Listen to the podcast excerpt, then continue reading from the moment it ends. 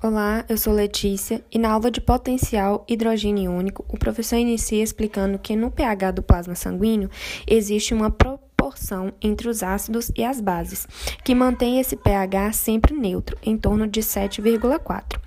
Quando há variações para mais, pode causar uma alcalose, e quando esse pH varia para menos, pode provocar uma acidose. Essas variações são bem discretas, mas são de grande risco, podendo ser até letais.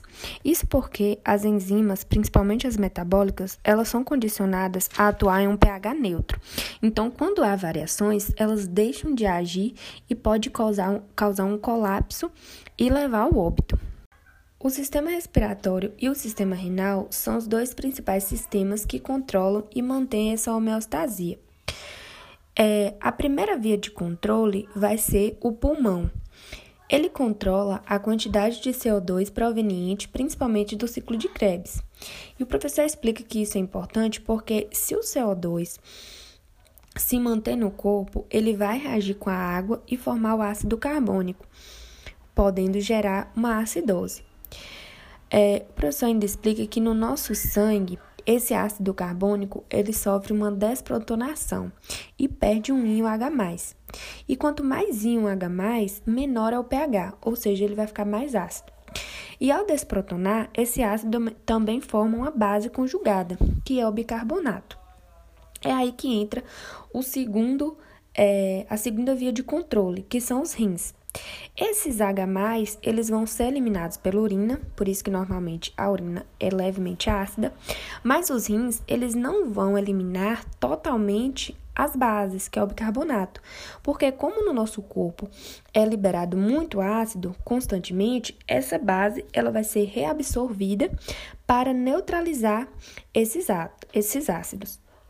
Outra estratégia do corpo é mandar esses íons H+, para o estômago, retirando eles do sangue, e também com os íons bicarbonatos, que são enviados para o intestino delgado para neutralizar a acidez que vem do estômago. Existe também uma terceira via de controle, que são as hemácias. Elas são responsáveis por impedir uma acidose, de maneira que, nos nossos tecidos, há produção de CO2, pelo ciclo de Krebs principalmente, e de H+, por conta da fermentação. Eles são transferidos para hemácias e dentro das hemácias o CO2 ele vai reagir com a água e formar o ácido carbônico. Ele desprotona e libera o H+ e o bicarbonato. Esse bicarbonato ele vai ser lançado para fora da célula para neutralizar os ácidos que tem no sangue. Já o H+, ele será mantido dentro da célula e, e vai ser ligado à hemoglobina. A hemoglobina carrega ele até o pulmão, onde ele vai reagir com o bicarbonato e formar novamente o ácido carbônico. No pulmão tem uma enzima, que é a anidrase carbônica, que vai quebrar esse ácido em água e CO2, e o CO2 vai ser eliminado pela respiração. Então, pode existir duas situações. Quando o pH está ácido, pode gerar uma acidose, que pode ser metabólica ou respiratória. Metabólica, quando tem baixas concentrações de bicarbonato, devido ao rim não estar reabsorvendo, ou respiratória, quando tem altas concentrações de CO2, devido o pulmão não estar eliminando corretamente. A outra situação é quando o pH está alcalino, podendo causar uma alcalose.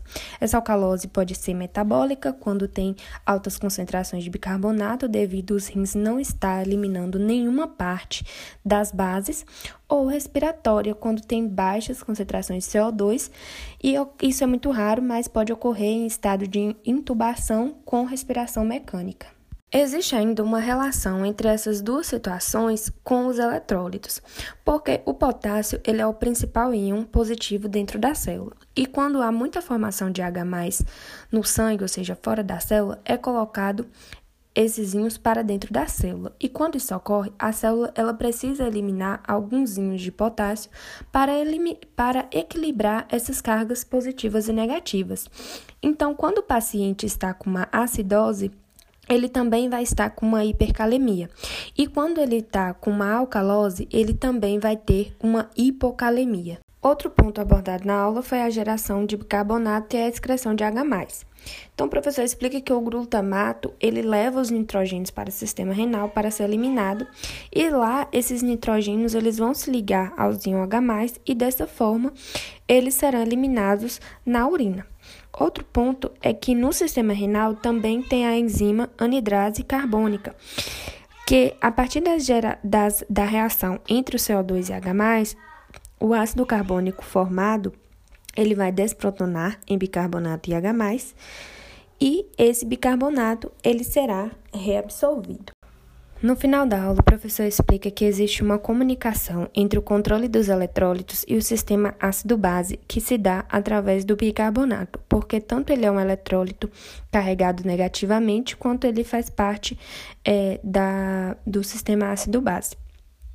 Então, existe um cálculo que é chamado de anion gap, onde soma-se todas as cargas negativas e todas as cargas positivas e subtrai uma da outra.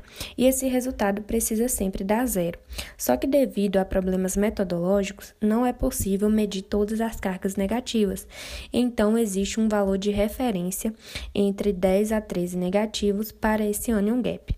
Então, quando tem baixas concentrações de bicarbonato, o resultado desse anion gap vai estar tá aumentado, porque devido a baixas é, concentrações de íons negativos, vão ter mais cargas positivas.